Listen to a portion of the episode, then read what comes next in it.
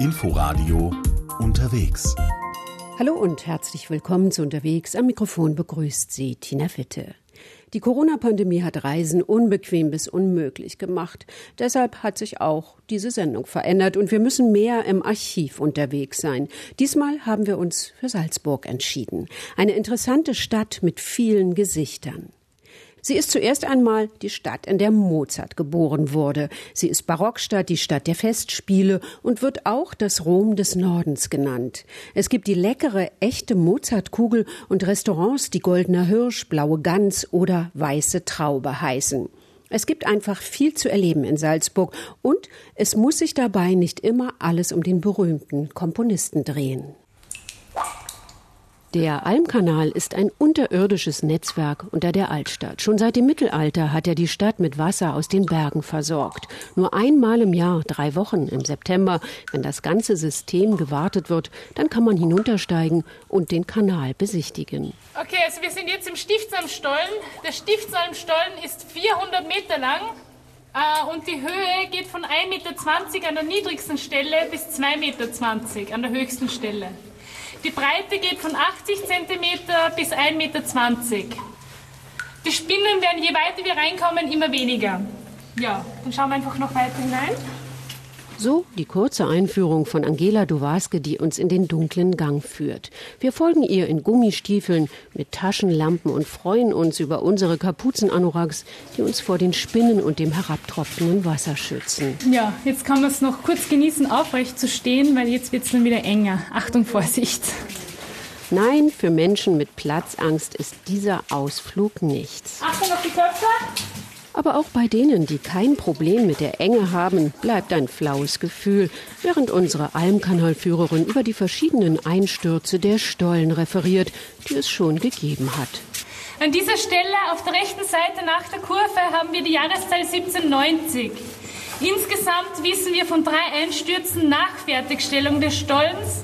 Einmal 1596, einmal 1709 und einmal 1790. Ähm, eigentlich wäre jetzt wieder mal fällig, dass er einstürzt. Kann man weitergehen? Also bitte einfach weiter zeigen. Und der Kopf halt ziehen, Vorsicht! Als die ersten in der Gruppe schon etwas unruhig werden, bemüht sie sich schnell, auch die Glanzleistung mittelalterlicher Ingenieurskunst zu rühmen. Jetzt stehen wir gerade unter einer Stelle, die zeigt, was für tolle Baumeister die damals schon waren. Weil diese Stelle ist eine der sichersten im Stollen. Äh, die Steine, die da so lose ausschauen, die stützen den Stollen nämlich ab. Man hat links, rechts und über uns Gerüste gehabt und die Steine, die darunter hängen, bearbeitet und hineingelegt. Danach sind die Gerüste weggekommen und die Steine sind alle ein paar Zentimeter heruntergekommen und haben sich ineinander verkeilt und rühren sich seit Jahrhunderten um keine Millimeter mehr. So fest sind sie beieinander. In einer Mischung aus Faszination und Unbehagen stapfen wir weiter durch das mittlerweile knöcheltiefe Wasser. Mini-Stalaktiten glänzen im Licht der Taschenlampe. Wir müssen aufpassen, dass wir uns nicht den Kopf stoßen und fragen uns, was das für ein Aufwand gewesen sein muss, so einen Stollen in die Erde zu schlagen. Wenn man da hinaufschaut, äh, man muss sich vorstellen, man hat von 1136 von Stift St. Peter herausgegraben, mit Spitzhacke, Hammer und Meißel und angeblich sogar mit den bloßen Händen. Und das bei schlechter Luft von den rauchigen Fackeln. Ein Albtraum. Da ist die gebückte Haltung, in der wir die restlichen Meter überwinden müssen, kaum der Rede wert. Nach einer halben Stunde freuen sich alle, wieder das Tageslicht zu erblicken. Es war nur ein kleiner Teil, den wir hier erkundet haben. Der Hauptkanal ist zwölf Kilometer lang und die Nebenarme weitere sechs Kilometer. Das ganze System war nicht nur für die Wasserversorgung zuständig, sondern hat auch einen wichtigen Beitrag zur Stadtsäuberung geleistet. Man hat früher alles auf die Straße geschmissen, jeden Dreck, jeden Mist, alle Essensreste, alles. Darum hat man eben einmal oder zweimal, je nachdem wie oft man es gebraucht hat, zu fixen Zeiten die Altstadt überschwemmt und alles in die Salzach geschwemmt. Und dadurch, dass man das immer gereinigt hat, regelmäßig nimmt man an, dass die Stadt Salzburg von der Pest verschont worden ist. So wird die Stadt natürlich nicht mehr gereinigt, aber das Wasser aus dem Almkanal betreibt auch heute noch unter anderem eine Turbine für ein Notstromaggregat und auch die Klimaanlage der Festspielhäuser. Es tut gut, aus der Salzburger Unterwelt wieder aufzutauchen in die Altstadt. Vom Domquartier sind es mit dem Fahrrad nur rund fünf Kilometer zum Schloss Hellbrunn. Der schönste Weg dorthin führt über die Hellbrunner Allee. Eine herrschaftliche, autofreie Straße mit großen Bäumen. Radfahrer, Spaziergänger und Jogger sind unterwegs, aber von einem Schloss ist weit und breit nichts zu sehen. Üblicherweise ist ja immer am Ende einer Allee das Schloss. Bei uns ist es aber nicht so. Sie fahren direkt auf eine Mauer zu, machen dann diese 90-Grad-Wendung und kommen bei diesem sogenannten Osttor herein. Dann haben sie nur einen ganz einen kleinen Ausschnitt vom Schloss, also von der Fassade und ahnen noch gar nicht, was sich im Schlosshof alles befindet. Also je näher Sie kommen, dann sehen Sie erst, da gibt es zwei große Seitentrakte und was sich auf der Rückseite vom Schloss verbirgt, das weiß man ja gar nicht. Ingrid Sonnweller ist die Schlossverwalterin, die Herrin über das gesamte Areal. Sie kennt jeden Winkel und alle Geheimnisse. Die Schlossanlage ist ein Bau des Manierismus. Überraschung und Illusion sind das Leitmotiv.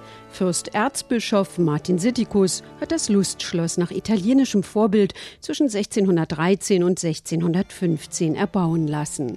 Auch er kam über die Allee hierher, die er selbst hat anlegen lassen, um auf der geraden Strecke gemütlich aus der Stadt in die Natur zu gelangen. Dort ging er dann auf die Jagd, lustwandelte und empfing hochrangige Gäste.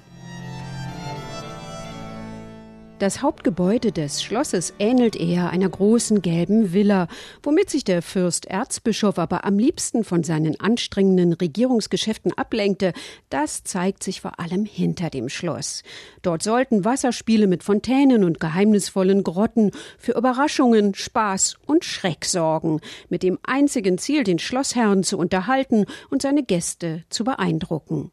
Wir beginnen unsere Tour in den unterschiedlich gestalteten Grotten. Wir sind da in der Ruinengrotte.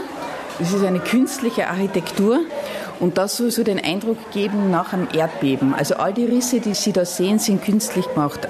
Und das soll auch so zeigen, nichts ist für die Ewigkeit, da das Erschrecken, da drüben das Vergnügen. So soll Hellbrunn funktionieren. In diesem Sinne geht es nebenan in der Neptungrotte gleich viel spaßiger zu. Wenn Sie raufschauen auf die Decke, sehen Sie da oben alles so duschartige Knöpfe. Über dieser Decke ist ein Wasserbehälter, der aus 1846 ist und eben diese ganze Grotte versorgt. Da herinnen gibt es viele nasse Überraschungen und eines unserer Wasserautomaten ist das Gärmaul. Das funktioniert so, wenn die Kinnlade voll ist mit Wasser, kippt sie nach vor und mit der Kinnlade ist die Zunge und die Augen verbunden und dadurch streckt die Zunge heraus und die Augen werden verrollt. Man sagt, das war die Antwort des Erzbischofs auf seine Neider und Kritiker. Aber die Grotten sind nur ein Teil des Unterhaltungsprogrammes.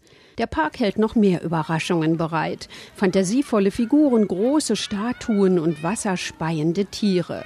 Eine der Hauptattraktionen ist das mechanische Theater. Ein Hebelgriff und das Leben in einer barocken Kleinstadt setzt sich in Bewegung.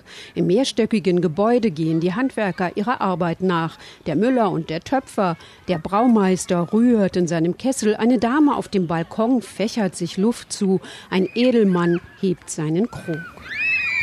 Ständig schallt Lachen und Kreischen durch den Park, wenn wieder jemand überraschend von einer kleinen Wasserfontäne bespritzt wurde. Es ist ein launischer Ort. Man kommt her, erholt sich, tut nichts, entspannt sich. Und das war vor 400 Jahren so und ist jetzt immer noch so. Sagt Ingrid Sonnweller, die heutige Herrin über das Schloss Hellbrunn. Rund sechs Kilometer sind es mit dem Fahrrad vom Schloss Hellbrunn zum Untersberg.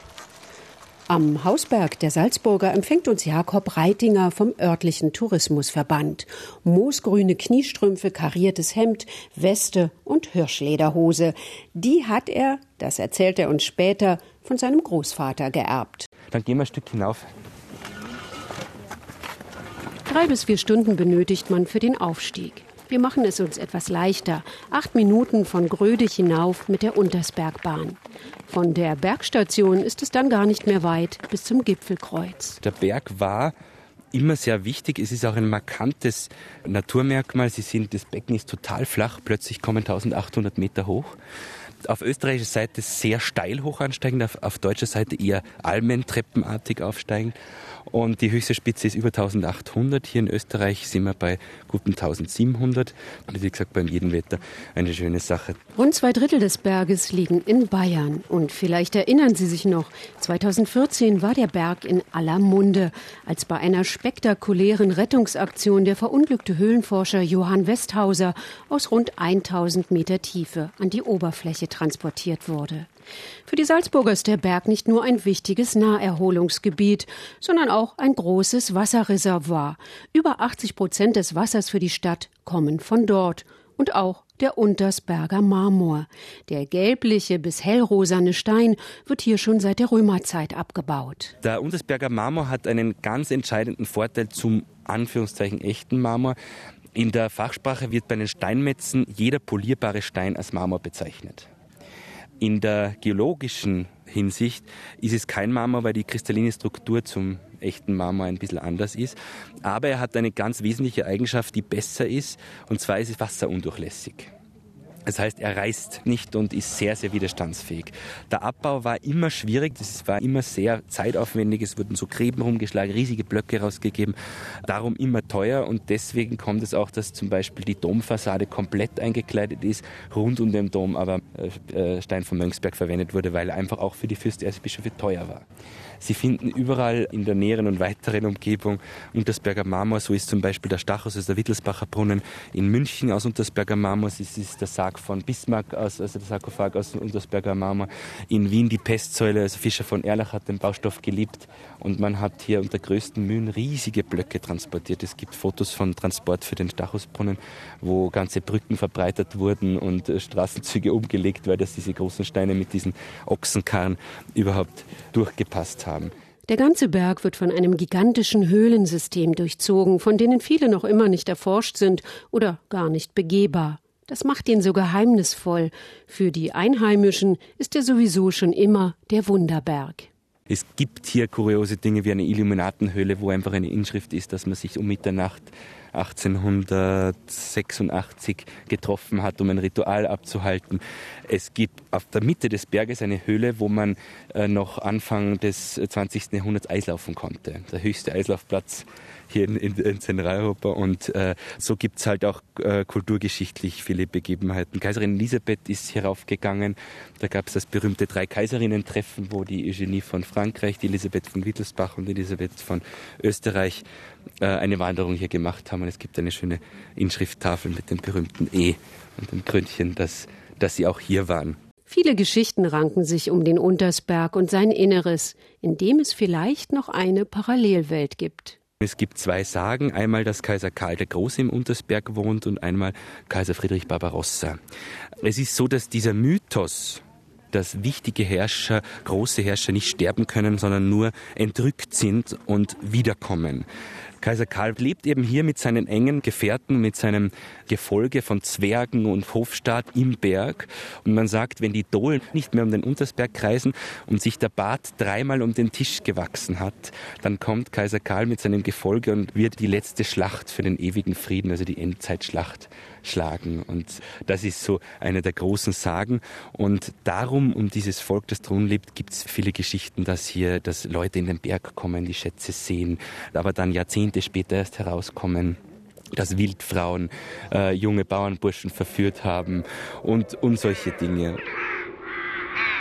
Aber noch kreisen die Dohlen um den Untersberg und wir können beruhigt den umwerfenden Rundumblick genießen über Salzburg, das Salzburger Becken, den Dachstein und Berchtesgaden. Einfach magisch. Diori, diori, diori. Und wenn Sie jetzt Lust bekommen haben auf die Berge, die Sie aber im Moment nicht besuchen können, dann hilft ja vielleicht etwas zum Anschauen. Wir verlosen das Buch Hohe Häuser. Ein Bildband von Maria Seifert, Wolfram Putz und Peter Feierabend. Sie waren in den Bergen unterwegs und haben architektonisch interessante Hütten, Chalets und Hotels entdeckt.